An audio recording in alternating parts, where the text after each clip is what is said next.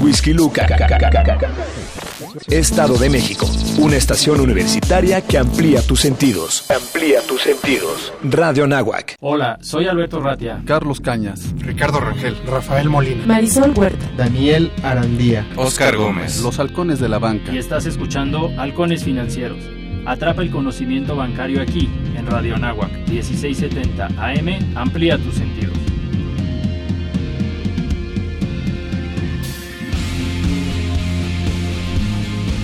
Hola, muy buenos días. ¿Cómo están nuestros queridos radioescuchas? Como cada martes a las 7 de la mañana, este es su programa Halcones Financieros, atrapando el conocimiento bancario aquí en Radio Anáhuac, 1670M, amplía tus sentidos. Por ahí algunos nos han preguntado cómo surgió el nombre del programa Halcones Financieros. La verdad es que tu, tomamos algunos un, un curso aquí, eh, un, eh, capacitación para perderle el miedo a la cabina y dentro de una lluvia de ideas con los demás estudiantes que estaban surgió el, el, nombre de este programa. Pero bueno, sin más preámbulo, voy a presentar a mi compañero de vuelo el día de hoy. Adelante, por favor. ¿Qué tal amigos de Halcones Financieros? Bienvenidos a su programa y literal tenemos un programazo de lujo. Me da muchísimo gusto, eh, no voy a decir el nombre, pero voy a hacer lo posible por, por dar algunas de las cualidades que, que tiene este señor, ¿no? Que te, tenemos el gusto de tener aquí en vivo. Y pues básicamente él tiene la experiencia, él ha estado, imagínense, ha estado en Europa, en el Medio Oriente, en África del Norte. Eh, él es especialista, sobre todo me, me, encanta esto porque él es especialista en la gestión de riesgo de crédito para pymes, ¿no? Eh, él ha desarrollado políticas públicas para el sector privado. Si, si nos ponemos a pensar, va, va a estar muy, este, muy padre el asunto porque él es ingeniero, ¿no? Y tiene una, una especialidad en ingeniería artificial. Corrígeme, por favor. Inteligencia artificial. Inteligencia artificial. Que es muy de moda. Está muy, muy en boga. Él, él ha trabajado este, eh, en la parte de Haití y el Caribe. Hoy por hoy eh, se desempeña desde 2014 como country manager. Él labora en el IFC, que es la Corporación Internacional eh, de Finanzas, de parte del brazo financiero que ya habíamos platicado en algún momento con Gabriel eh, y muy amable nos explicó la labor que hace el IFC. Y pues vaya, últimamente lo nombraron como uno de los líderes por la revista Expansión y estoy hablando de Ari Naim. Ari Naim, pues bienvenido, este es tu programa. Muchísimas gracias Ricardo, Alberto, es, realmente para mí es un honor estar con ustedes, un, un gustazo eh, estar con ustedes y su audiencia. I mean, estoy seguro que muchos de, de, de, ustedes y de sus auditores se apasionan para la, las finanzas internacionales. Sí, seguro. Oye, y a lo mejor te interrumpo, Ricardo, sí, pero sí. Si me permites, Ari, como nuestros radioescuchas, algunos están comenzando en estos temas financieros, bancarios y, de mercados. Si nos podrías platicar qué es el IFC, cómo pudiéramos entender un organismo tan importante como este. Pues eh, eh, es verdad que no somos tan conocidos eh, del público, ¿no? La IFC es lo que llamamos una institución multilateral de desarrollo y la más grande que se dedica al sector privado. Entonces, más comúnmente la llamamos eh, el Banco de Inversión del Banco Mundial para el sector privado. ¿Y eh, qué significa eso? Significa que nosotros fundamentalmente compartimos los objetivos del Banco Mundial, la eliminación de la pobreza extrema y la eh, reducción de la, de, la, de la, la, mejora de la prosperidad compartida. Okay. Eh, la, única cosa es que el Banco Mundial lo hace a través de proyectos públicos, de financiación público, y FC lo hace a través del sector privado que vemos como un canal mayor uh, de alcance de las metas de desarrollo sostenible, ¿no? También, ¿qué significa eso? Significa, ¿qué significa ser una institución multilateral? Los dueños de IFC son 185 países. Qué impresionante. Incluyendo, obviamente, a México, que es un actor muy importante, como, como lo sabemos todos, en el multilateralismo. Y, y, y estos 185 países son muy presentes eh, a través del Consejo de Directores del Banco Mundial, 24 directores que representan cada uno unos grupos de países y que realmente examinan al día al día eh, todas las operaciones que hacemos, por qué las hacemos, cuál es el rol de IFC en estas operaciones y que se aseguran que sí logramos estas metas de desarrollo que estamos buscando. Ok, perfecto. Pues mira, nada más toda la, Todo eso la, pequeña gran labor. Pero me, gustaría tocar un tema, Ari, y, digo tú, sobre todo el especialista de, banca de inversión per se, mi estimado Albert, corrígeme por favor. Muchas veces en la banca de inversión tenemos al, inversionista y al que solicita el financiamiento, ¿no? Y, y el tema es vincularlos. Hoy por hoy, dentro de estos cinco años, Ari, ¿Cuál ha sido la labor dentro de estas dos tónicas que ha tenido el IFC en México? Pues es interesante que hables de vincular, porque mucho de lo que hacemos eh, no, no, no meramente es encontrar clientes y encontrar proyectos y financiarles, sino movilizar financiación de otros y catalizar que fondos de inversión encuentren a proyectos buenos. ¿Cómo se hace eso? Eh, eh, al día al día nosotros eh, lo que tratamos de tener es un rol catalítico. Significa que IFC no necesariamente va a financiar la mayoría de un proyecto. Vamos a tratar de financiar una parte de un proyecto y haciendo eso mejorar las características de este proyecto para que, que atrae a más accionistas. Eh, te voy a, dar un ejemplo que ha sido un ejemplo mayor para nosotros eh, el año pasado en México, es eh, Altan Redes, la red compartida, quizás el segundo proyecto de infraestructura más grande del país, un proyecto muy ambicioso, ¿no? una innovación al nivel internacional, México está innovando con esta idea de construir una infraestructura de telecomunicaciones compartida. Entonces es un proyecto que no tiene experiencia previa en el mundo y donde sí la presencia de IFC como accionista, la presencia del Fondo China-México que nosotros administramos como accionista ha sido crítica para atraer a otros inversionistas eh, fondos de, eh, de, pensiones eh, de, de, Quebec, I mean, Afores, para justamente dar la confianza que se necesita para que este proyecto encuentre el capital que se necesite y, y luego la, la, deuda, la financiación de largo plazo que se necesite. Ok, hablabas de esta movilidad más o menos estábamos eh, viendo los números, 3 mil millones han tenido de, movilidad, 3 mil millones de dólares en estos 10 años aproximadamente, los que en México nada más. La IFC eh, eh, en, el mundo este año ha sido un año récord para nosotros. Hemos financiado 23 mil millones de dólares de proyectos nuevos en países emergentes. Más o menos 7 mil millones de esto es, están en América Latina eh, este año y realmente ha sido un año muy, muy fuerte para nosotros.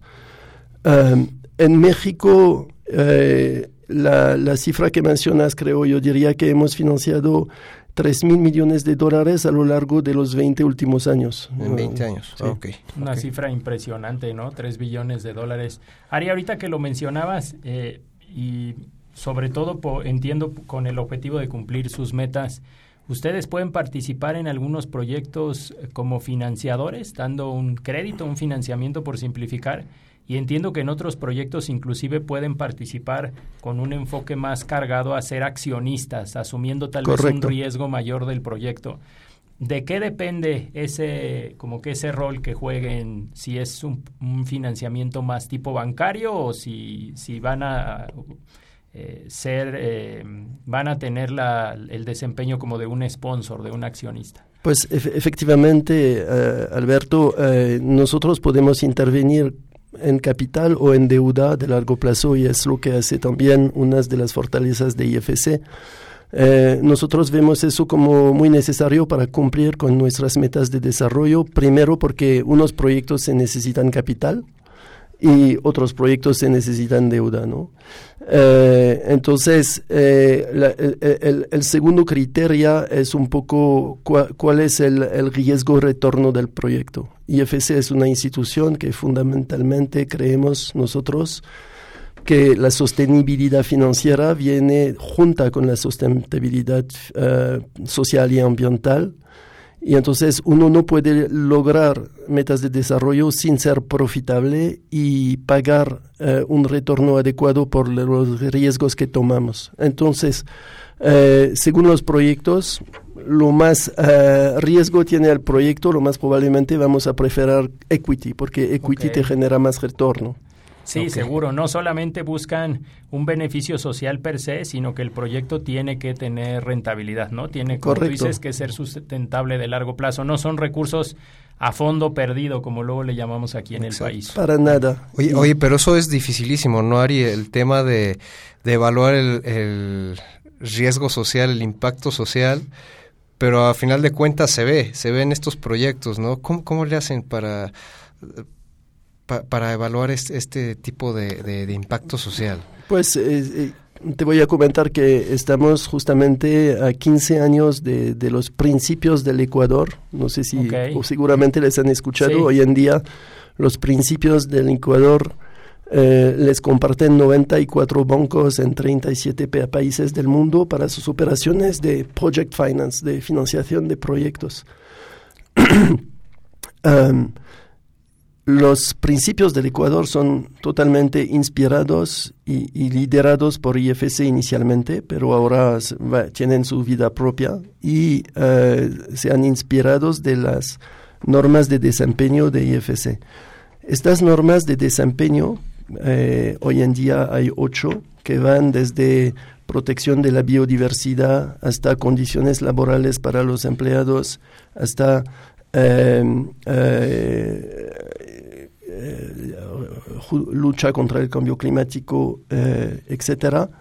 Em, estas normas de, desempeño representan una disciplina, pero también un valor agregado tremendo para nuestros proyectos y nuestros socios y clientes.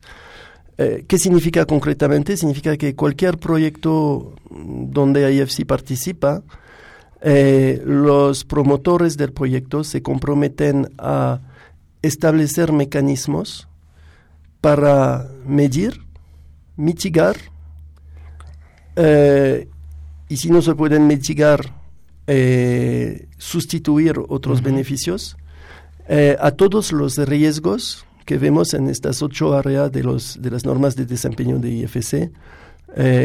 y, y, creo que este ha sido realmente lo que ha hecho la diferencia. IFC es reconocida como la institución líder en términos de sustentabilidad. Y para nosotros es muy importante destacar quizás que la sustentabilidad no solo es es muy diferente de la responsabilidad corporativa y social, ¿no? Es algo que es integrado en el modelo de negocio de estos proyectos, estas empresas con las cuales trabajamos y que realmente ellos y nosotros ven como un diferenciador, una clave para su competitividad y no solo como algo bueno que hay que hacer. Exacto, lamentablemente eh, confundimos y, creo que en el sector eh, pensamos en un proyecto sustentable y decimos, bueno, sustentable nada más es que ponga más botes de basura o que pues vaya la chimenea no, no produzca eh, pues contaminantes, no, no genere ese, ese smog, ¿no?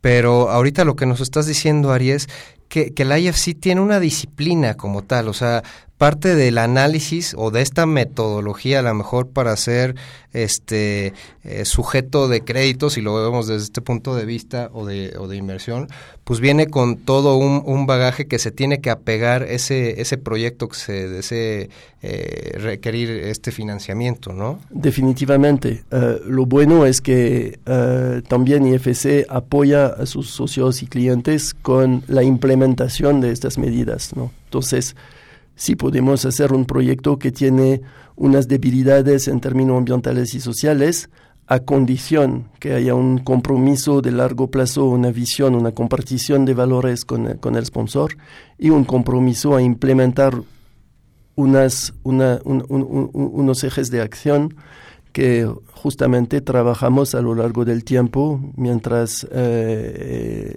somos socios del proyecto eh, con, con, con, los promotores del proyecto, ¿no? Qué bien. Oye, Ari, mencionabas ahorita temas de infraestructura. Eh, al IFC lo vemos participando en muchos sectores, en muchas industrias. ¿Ustedes están, entiendo, especializados o divididos por sector económico, por industria, como para analizar qué proyectos eh, son viables para que ustedes participen?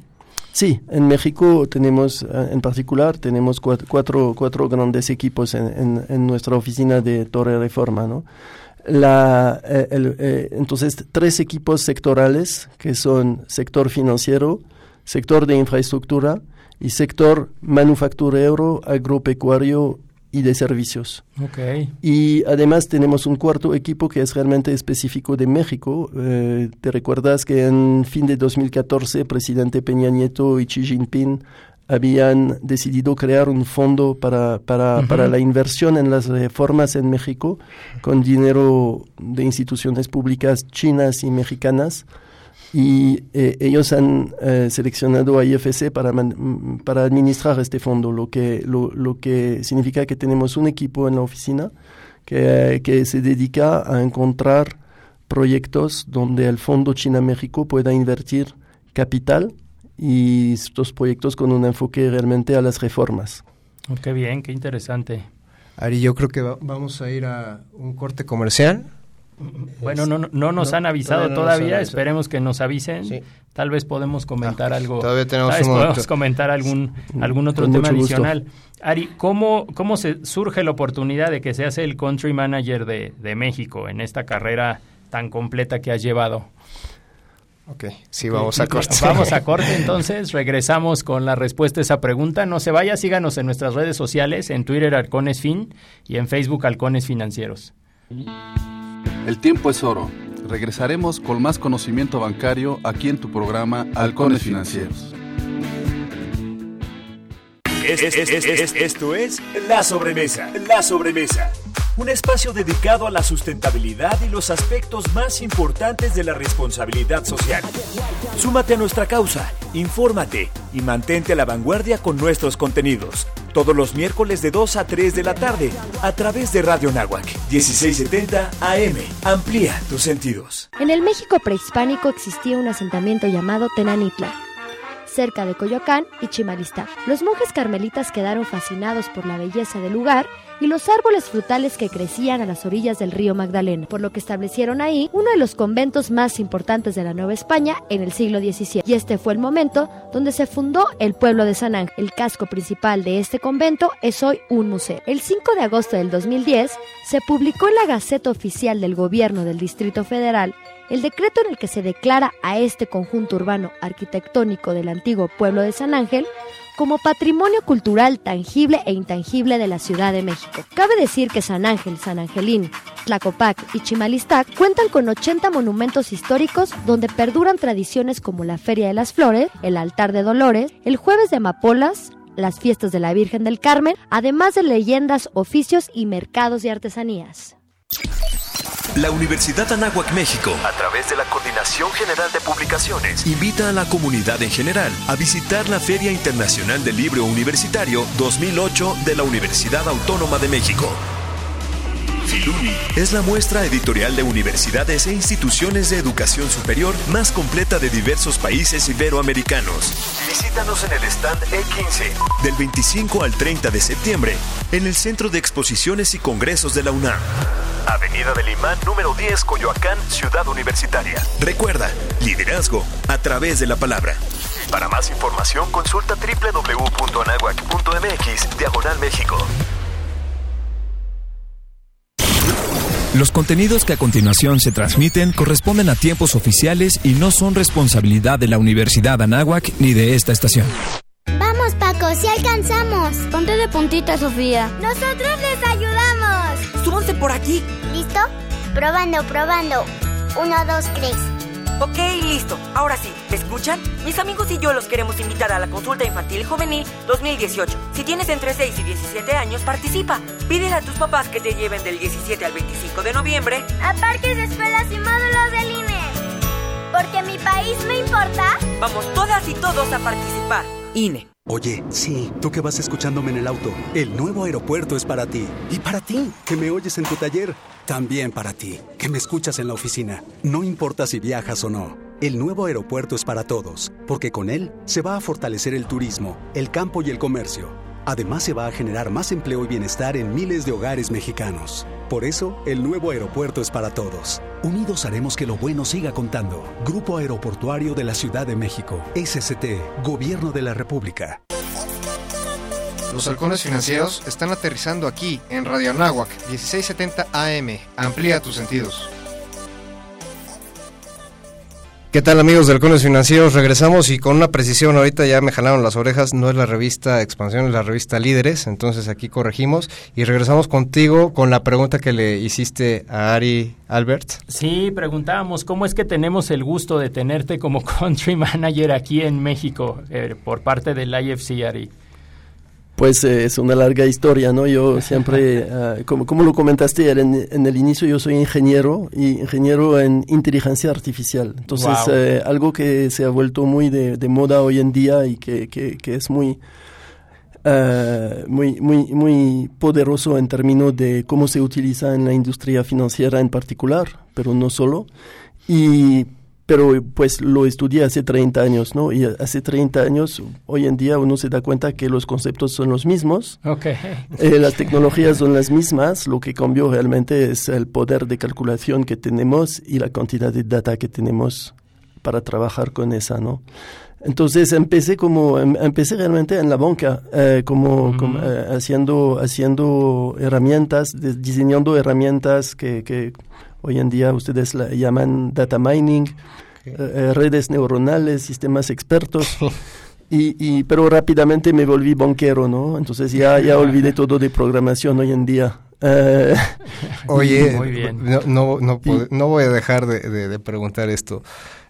¿Cómo ves, qué, qué, cuál es la proyección ahorita que tenemos en México con la ley FinTech? O sea, creo que pudiera estar ligado toda tu experiencia que tienes con este tema de, la ley fintech. ¿Cómo nos ves a México eh, en unos años? Mira, la, verdad me, fascina el ecosistema de emprendimiento y de, de capital semilla en México. ¿no? Está des, desarrollándose a una velocidad fenomenal. Uh, y adentro de este ecosistema, yo creo que estamos viendo uh, el ecosistema de fintech con un crecimiento enorme. Y, y, un crecimiento que nosotros nos parece fundamental de apoyar. ¿no? Así que tú vas a ver que somos accionistas en uh, Afluenta, una compañía argentina que hace peer-to-peer -peer lending uh, en Argentina, Perú, Colombia y que es muy presente en México. En México. Eh, somos accionista y financiero de Confío, una empresa Uh, tremenda que se dedica también de, de, de préstamos peer to peer pre, eh, no confío ah, no. Es, es, es, realmente hace préstamo en su balance sheet pero lo hace totalmente online y a pymes. A pymes, a pymes razón, del país. Y la, la, compañía está liderada por David Araña que quizás conociste. Okay. entonces eh, ¿por, qué, ¿Por qué nos interesa el ecosistema de fintech? Porque realmente ustedes saben muy bien que en México el acceso a financiación, en particular para la pymes, es muy débil, ¿no? Estamos hablando de 35% hoy en día de crédito al sector privado, a contra de 80 en Chile de, y de 45% en promedio en la región Latinoamérica a pesar de tener un país de la OECD, un país súper sofisticado como México lo es. Entonces, falta mucho acceso a financiamiento en México y, y, y, cómo enfrentar ese tema, que es un tema crítico de nuestra estrategia en IFC, es creando competencia a la banca comercial, creando diferentes fuentes de, de financiación para las pymes y las fintechs son una herramienta que vemos muy prometedora. ¿Por qué? Porque el uso de la tecnología te, te permite reducir los costos de, de, de, de extender un préstamo, ¿no? Y, y, y, eso, y ese beneficio de costo se repercuta a los clientes, ¿no? Y además crean una nueva herramienta que compite con otros, los AFOMES, la banca, los fondos, Y más herramientas tenemos para financiar a pymes en este país, lo mejor el país va a estar en términos de competitividad, productividad, crecimiento. Sí, de acuerdo. Oye, solamente aprovechar, le mandamos un saludo a Marilu Páez, la directora general de Afluenta en México. La vamos a tener el próximo martes aquí en el programa. Ah, bueno, a propósito excelente. De para que para que vean que estamos para cubriendo que se vayan preparados, exacto para que vean que estamos cubriendo a las empresas y los sectores que están eh, desarrollándose con más fuerza en, en nuestro país no, hombre, y, y, sobre todo eh, en esa tónica, y ahorita que, que, están pues, todos los chavos escuchándonos en la radio, aquí en la comunidad de, de Anáhuac del Norte y de toda la, la, comunidad Anáhuac y todos los emprendedores y todos los chavos que ahorita quieren este, incursionar en, en como empresarios, ¿no? Porque yo los veo y los veo no como pues el chavo que se quiere arriesgar, sino ya como los próximos empresarios en México, ¿no? Ya creo que con estas herramientas, ¿cómo, cómo ve eh, el IFC a, toda la comunidad de los startups, de los emprendedores en México? ¿Cuál, es el futuro que pudiera llegar a compartir esta comunidad y el apoyo que le brinda eh, el IFC a ellos? Y quizás antes de responder eh, voy a, también eh, hacer una adición ¿no? a lo que dije, porque no quiero que un socio de IFC se queje que lo hemos olvidado. adelante, adelante, y, es tu casa. Y, tendría que mencionar también que somos socios de iFactor. Eh, es ah, una de nuestras más recientes inversiones en el sector de FinTech que hace préstamos de corto plazo de pymes en base a facturas de, de sus uh, clientes y proveedores, que es un modelo muy interesante de factoraje, ¿no? Uh, totalmente electrónico. Uh, regresando a tu pregunta, me, me, fascina a mí que hace tres años, cuando yo hablaba del ecosistema creciendo de fintech en México, todos me decían, no, pero Argentina, Brasil se están desarrollando más rápido. Hoy en día, todos hablan de México como el lugar donde uno tiene que estar para, para, para beneficiar de este ecosistema, ¿no? Y, y, por, por, qué eso? Porque México tiene primero a gente muy capacitada, tiene el tamaño de su mercado interior que lo vuelve súper atractivo eh, eh, para, para, para, cualquier nuevo modelo de negocio que, que, que se desarrolla a través de la web y, uh, y tiene, es el primer país en el mundo, creo, quizás Inglaterra primero, el, es, el, es, el, primer país emergente, digamos, en el mundo a tener una ley de fintech.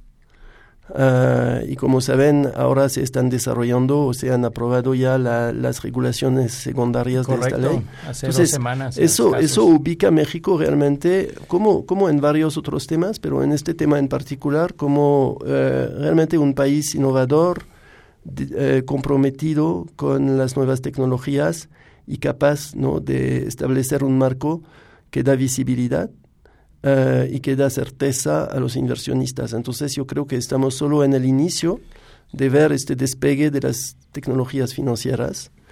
IFC también participa con la banca en América Latina porque vemos que las fintech de un lado mm, permiten desarrollar nuevos negocios y, nuevas empresas, de otro lado la banca tiene que realmente también ponerse a la página ¿no? de, de, de, las tecnologías y si bien los, los bancos internacionales muy grandes lo hacen fácilmente, creo que nosotros tenemos un rol importante que jugar con bancos nacionales más pequeñas, SOFOMES, que realmente buscan esa digitalización o Una inclusión financiera o con asociaciones con, con fintechs.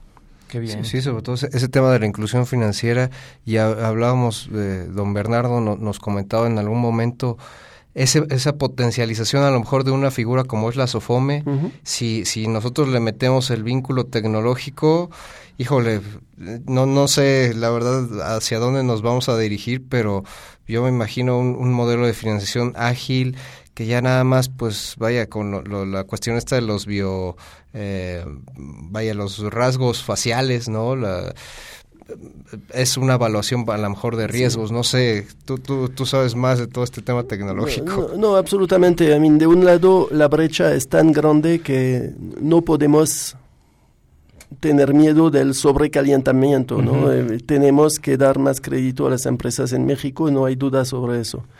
Y, de otro lado, efectivamente, las tecnologías hoy en día te permiten eh, enfrentar algunos de, los riesgos o algunas de las excusas de la banca para no prestar, ¿no?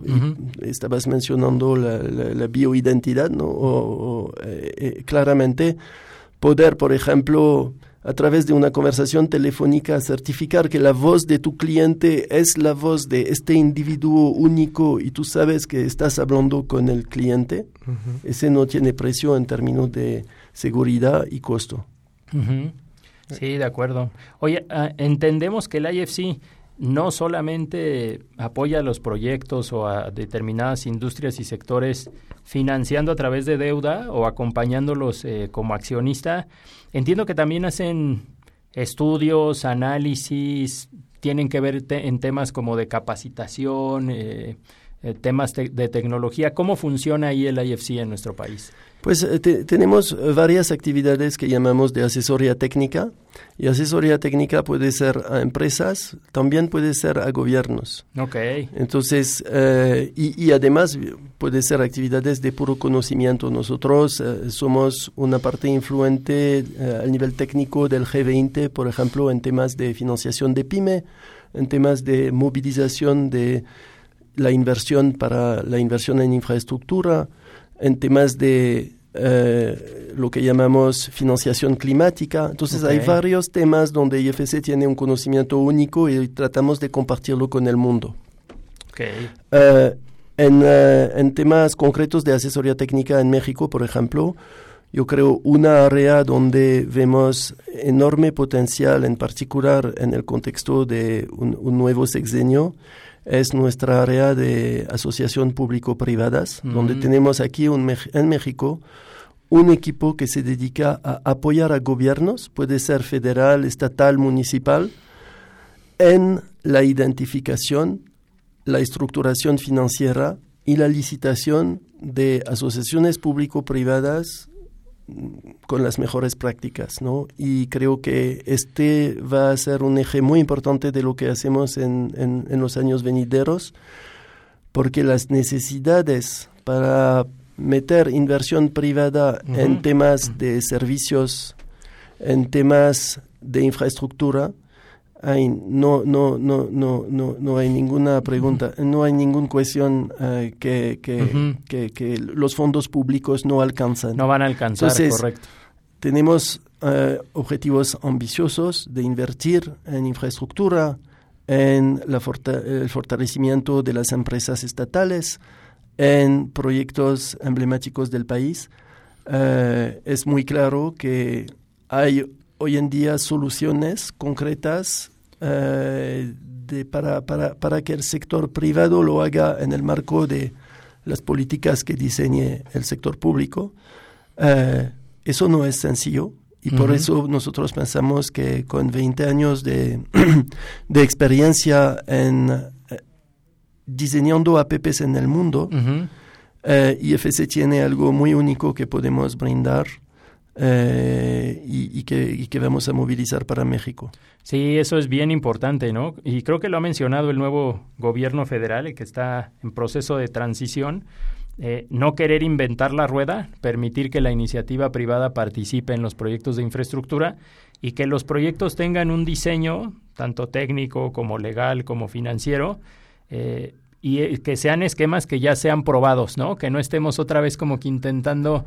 Eh, descubrir el hilo negro, Descubrir el hilo negro, correcto. Y, es importante mencionar esto, como dices Albert, lo, que nos está diciendo Ari, eh, la, necesidad ahorita, el, el próximo secretario puntualmente de Comunicaciones y Transportes decía, necesitamos la mano del sector privado, ¿no? Lamentablemente, pues sí, sí e, es, esos proyectos que se, que se plantean, pues vaya, necesitan ese capital, ese apoyo ¿Y quién más que la IOSC? O sea, esto desmitifica muchas veces, teníamos la, la, costumbre de pensar, es que se va a construir esto. No, pues vamos a tener ahora la mano toda la disciplina financiera, la estructura de, de gobierno, toda la asesoría que se necesita, porque no nada más estábamos hablando en un inicio de esa evaluación financiera, sino de esa evaluación social para estos proyectos, claro. pues nos va a dar esa certeza, ¿no? De que tengan esa continuidad y no nada más se quede pues ya se pasó el sexenio y ahora el que sigue, sino que trascienda durante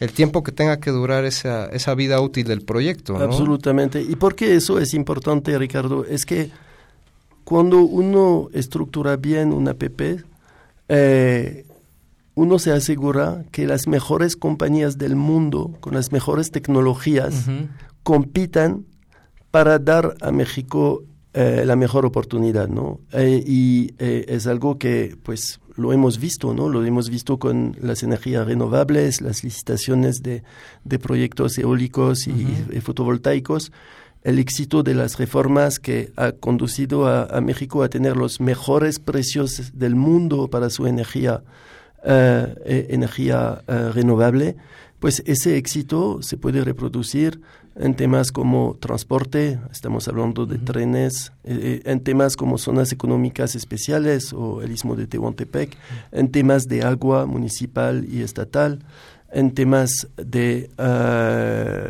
movilidad urbana y, ciudades sustentables y en temas de eficientización ¿no? de, de compañías como Pemex, como CFE, que tienen muchas oportunidades de volverse más fuertes, más competitivas en un mercado ahora abierto, pero que probablemente se van a necesitar de, socios con el sector privado para lograrlo sin comprometer su posición financiera.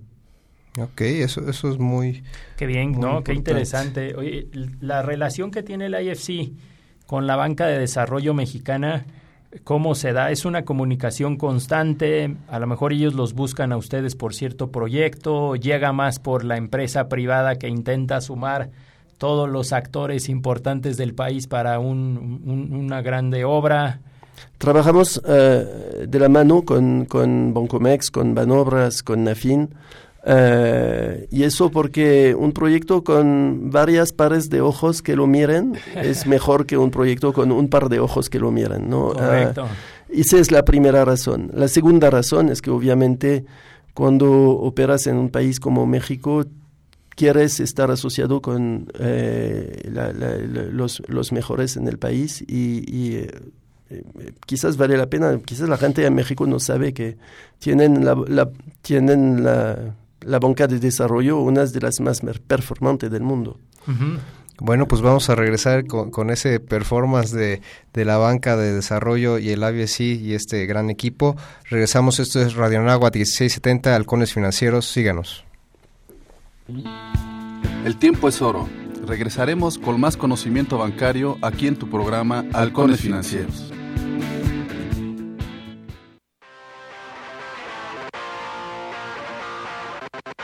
Toda pregunta tiene una respuesta. Cualquier situación en el aula, por difícil que sea, conlleva la posibilidad de superarla. El Centro de Formación y Actualización Docente, CEFAD, ofrece a los profesores y personal de la Universidad Anáhuac, México, asesoría personalizada y confidencial sobre temas didácticos y psicopedagógicos. Acércate al CEFAD 5627-0210, extensión 8641. Universidad Anáhuac, formando líderes de acción positiva.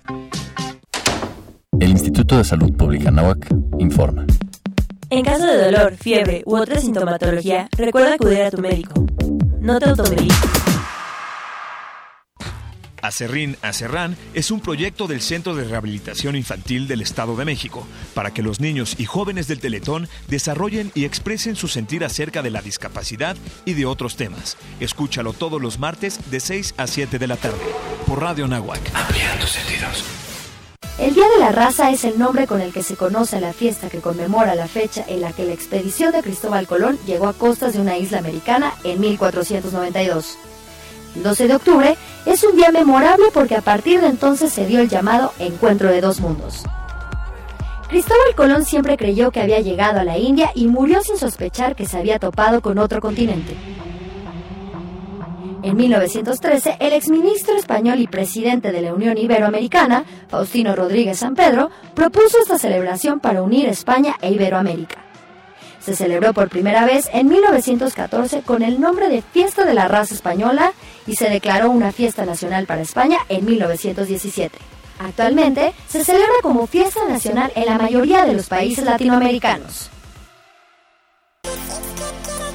Los halcones financieros están aterrizando aquí en Radio Anáhuac 1670 AM. Amplía tus sentidos.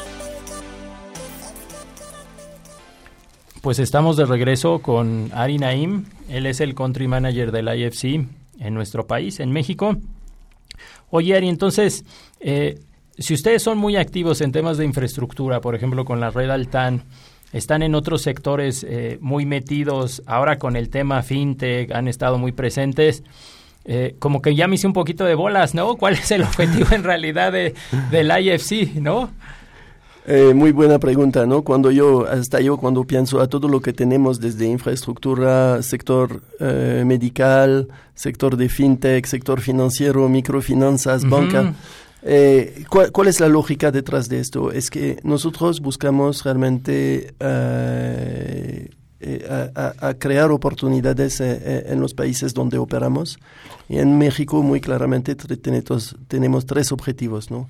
Una es una economía más competitiva que genere crecimiento y competitiva y productiva. Dos, una economía más incluyente que no esté solo para una, una economía muy concentrada, un sector muy pequeño de, de, empresarios grandes, pero que beneficia a la gente, tanto al nivel de servicios como a nivel de su capacidad de emprender y la competencia en el país y tercero, una economía más sustentable.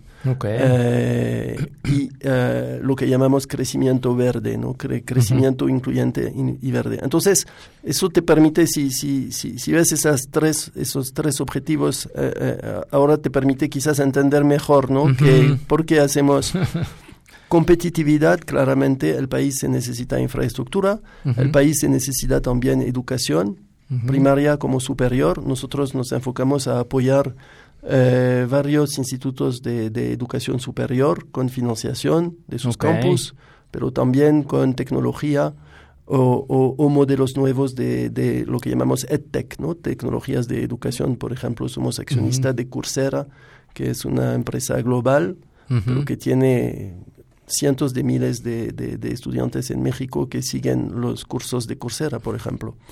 Eh, la, la, parte, em, la parte inclusión eh, eh, es muy importante lo que hacemos en acceso a financiamiento para que todos puedan acceder a mejor financiamiento para sus negocios, pero también toda la parte de salud, donde estamos desarrollando, estamos apoyando a nuevos modelos de, de, de, de cuidado a la salud que son muy tecnológicos, eh, y que tienen un potencial tremendo para eh, reducir el costo de cuidado de la salud, en particular para la gente pobre, pobre, en particular para temas muy importantes para México, que son estas enfermedades crónicas. Eh, así que, por ejemplo, somos accionistas de Sala 1, una, un, negocio que fue reconocido por el World Economic Forum hace, hace un par de años y que hace cirugías de las cataractas para la gente de bajo ingreso. Eh, venimos de volvernos accionistas muy orgullosos de Clínicas del Azúcar, que mm. es un negocio que realmente permite que la gente que está diagnosticado con diabetes se monitore para que no llegue a las etapas muy graves de la, de la enfermedad, donde tienen que ir por eh, procesos muy costosos y muy debilitantes Como a lo largo de su vida. Totalmente preventivo y, de, y, de, bajo costo. Entonces, estos modelos les vemos mucho potencial. Son modelos que realmente, eh, donde México está liderando la innovación en el mundo. Y, y, eso nos lleva a apoyarles.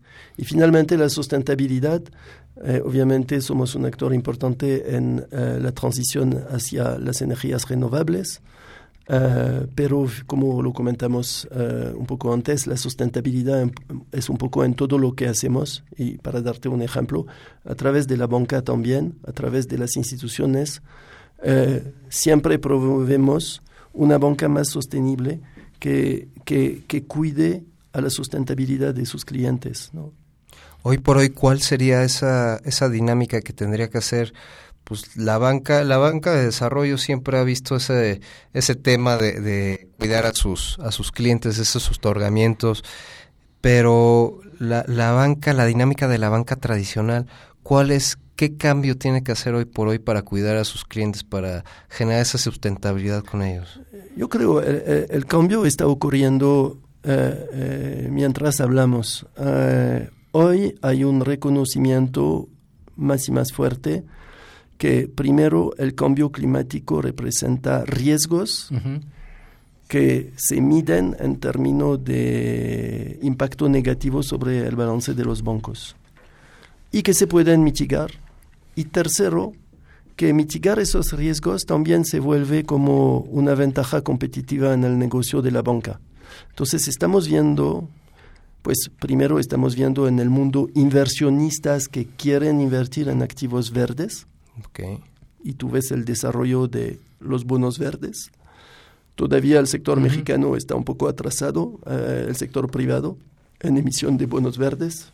Colombia, Brasil, Argentina Sí, creo que la, banca privada. yo, así de, de, memoria, me acuerdo solo una emisión de agua, de Rotoplas, como un bono verde sustentable, pero creo que como empresas privadas ha sido la única. Sí, se ha quedado mucho en el pero, sector pero hoy, hoy precisamente tenemos un bono verde, creo que lo van a, emitir en un ratito más ahí de un banco. Qué bueno, qué bueno. no, sí, claro, yo sé de, de cuál estás hablando. Excelente. Estas son muy buenas noticias y te muestran que la, la banca se está poniendo la pila en México y, y, y, ese es muy relevante. ¿no? México es un país donde tienes la cuarta o quinta biodiversidad del mundo, tienes enormes problemas de escasez de agua, tienes problemas de comunicación entre sector de negocio y comunidades indígenas. Y al mismo tiempo tienes cientos de billones de, dólares para invertir en infraestructura. ¿Cómo lo vas a hacer si no mitigas estos riesgos y si no estás proactivo en realmente transformar estos riesgos en oportunidades para diseñar mejores proyectos? y ese es el reto de México, pero yo creo que la banca lo tiene bien presente hoy en día. Oye, Ari, y sobre todo nos gustaría este, que nos dijeras cuáles son las expectativas de crecimiento. Creo que eh, en términos así como de presupuesto, tenían presupuestado cierto número de millones de dólares y lo acaban de duplicar para estos próximos años. O sea, es decir, la, la, cuestión de prestar más y prestarlo, déjame decirte, de una manera muy inteligente, muy inteligente y vaya, eh, acabamos de pasar lo de Lehman Brothers, creo que ya ahorita podemos decir que todos estos 20 años que, ha tenido la IFC, pues podemos estar tranquilos en que las formas las, están, las estamos haciendo de forma correcta. ¿Cuánto es lo que tienen ustedes ahorita presupuestados en crecer, eh, en prestarle a México en todos estos sectores? Nosotros, eh, siendo que vemos muchas brechas y muchas oportunidades para mejor inversión en México, también somos agresivos y somos eh, lo que llamarías bullish eh, sobre México. Es un país que tiene ventajas estructurales competitivas de largo plazo. Es un país que tiene una población y una clase media creciente es un país que tiene una posición geográfica única entre América del Sur y América del Norte, entre Pacífico y Atlántico. Entonces, eh, eh, eh, México tiene, tiene esas ventajas que a lo, a lo, largo plazo no, uno no puede pelearse con, con, con, su realidad. este año nosotros vamos probablemente a, a, duplicar lo que hemos hecho el año pasado en México en términos de inversiones nuevas.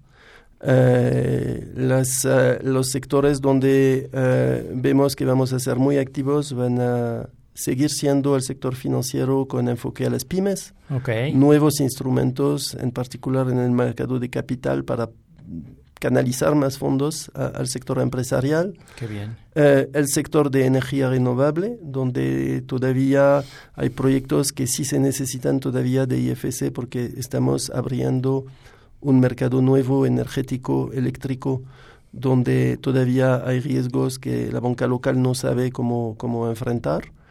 Eh, y, uh, y, creo el sector de la salud también privada que va a ser un, un, sector importante para nosotros, además de lo de innovación y de fintech.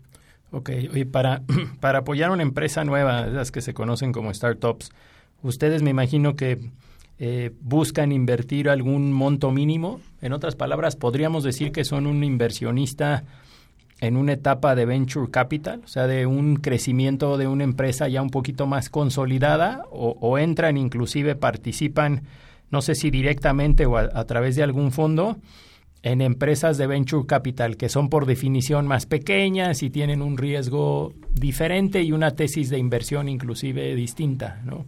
Pues ya, ya lo dijiste, ¿no? Eh, IFC ha sido eh, un actor importante del, del eh, sector de capital privado como inversionista ancla que ha permitido que varios fondos se desarrollen a lo largo de los diez últimos años y eh, eh, en, eh, más recientemente hemos empezado a entrar en el sector de capital semilla a mm. través de fondos más pequeños que se dedican a venture capital, ¿no? hace unos años con, con Ignia y más reciente con un fondo que se llama Luchadores, que realmente tiene un, un, un, modelo de negocio muy interesante para democratizar el acceso al capital semilla para empresas de todo el país con proyectos buenos. Mm. Pero también invertimos directamente en unas empresas del sector tecnologías de la educación, tecnologías de la salud, tecnologías financieras, ya les mencioné. Y para estas, efectivamente, se trata de lo que se llama capital de serie B y C, entonces no es totalmente semilla, viene después de unos unas rondas de, de, capital y realmente el, el, rol de IFC en este momento es validar el modelo de negocio de la empresa, poner su sello de, reputación sobre lo que la empresa está haciendo y trabajar para institucionalizar la startup y volverle a un nivel donde puede establecer su crecimiento de largo plazo, atraer a otros inversionistas y seguir con un modelo escalable y replicable.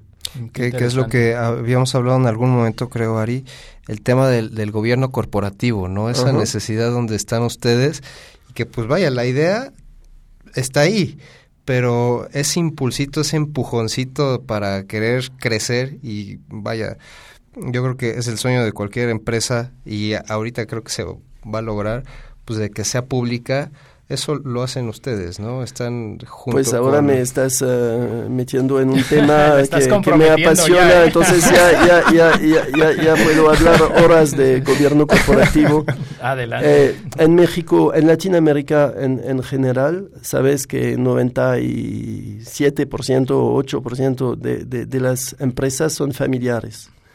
Y estas empresas, en particular en México, se enfrentan, enfrentan siempre al mismo, al mismo desafío, que es que después de dos, tres, cuatro generaciones, eh, o se institucionalizan o desaparecen en muchos casos.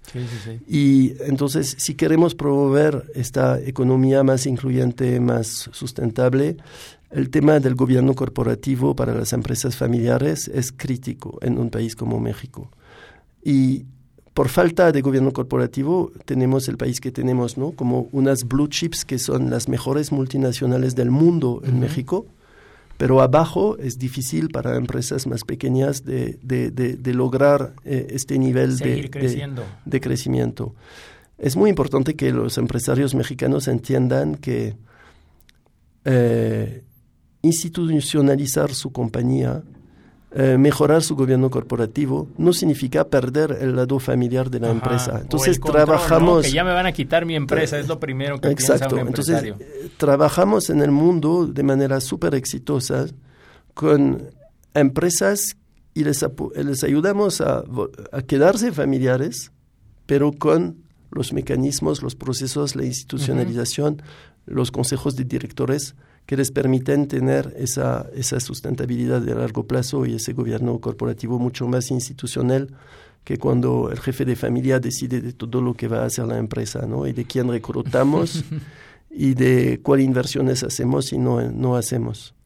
Entonces, ese, ese es un tema, te agradezco que lo menciones porque es, es un tema que vemos crítico para que esta economía mexicana se diversifique, cree más competencia y, y más sustentabilidad de largo plazo que, hay que cambiar ese chip, ¿tú crees, Ari?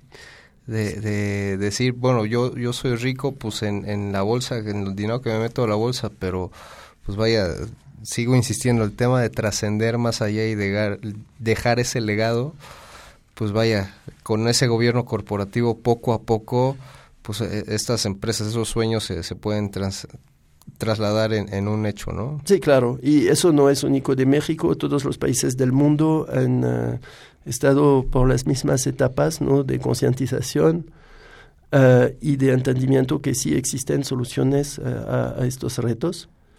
Uh, y, creo que en México hay mucho potencial para seguir en este camino. ¿no? La, la, existencia de una segunda bolsa de valores es, es, un ejemplo de que pues estamos haciendo mejoras y progreso. ¿Podemos cambiar, Ari? Claro. Perfecto. Ari. El, tiempo nos, nos consume, pero alguna última idea, algo que nos quieras compartir que creas que no hayamos tocado en la entrevista. Pues hemos tocado muchísimo, ¿no? ¿Qué recomendación les haces a, nuestro público, a los empresarios, a, los startups, a los, todos los emprendedores, los chavos, todos los, mexicanos? ¿qué, ¿Cuál es tu recomendación? Yo, creo que sí tenía un, mensaje para comunicar, es el de la sustentabilidad. Eh, hoy en día no es suficiente hacer bueno negocio, hay que hacer un negocio que, que, que, que, haga el bien. Lo sabemos, lo vemos, los paradigmas económicos eh, y sociales en el mundo están cambiando y cuidar a su comunidad, cuidar a su entorno, generar beneficios que van mucho más allá de los beneficios financieros, no es algo que, que es adicional, que es facultativo, es algo que se está volviendo una condición sine qua non de quedarse en el negocio. Entonces, eh, ya se ha dicho mucho. Si quieren empezar en este camino, creo que IFC puede ayudarles. Qué bien. Amigos, pues ya saben, este, la verdad es que nos come el tiempo. Muchísimas gracias, Ari. Mauricio está aquí calladito, pero pues está aquí también con nosotros. Mauricio González Lara, muchísimas gracias. Ari, muchísimas gracias por todo tu tiempo. De verdad, esperamos que sea haya sido una plática enriquecedora, Alberto. Y bueno, pues sin más ni más, eh, despedirnos. Y nos bueno, escuchamos el próximo martes. el próximo martes les mandamos muchísimos saludos a Daniel, a Marisol, a Carlos, a Rafael. Y pues bueno, yo me voy de vacaciones, mi querido amigo. Nos vamos a competir en el Ironman. Ahí les encargo. Mucho éxito. Ahí les pido una oración, ¿no? pues muchísimas haremos, gracias. Haremos una transmisión en vivo. Exactamente. Ha sido un encanto hablar con ustedes. Muchísimas gracias, Ari. y esperamos verte pronto. Y aquí tienen las puertas abiertas. Esto fue su programa Halcones Financieros. Síganos en redes sociales, en arroba halconesfin y en Facebook Halcones Financieros. Nos vemos el, el próximo. terminó por hoy. ¿Te gustaría practicar algún deporte? La Escuela de Ciencias del Deporte ofrece sus modernas y multitudinarias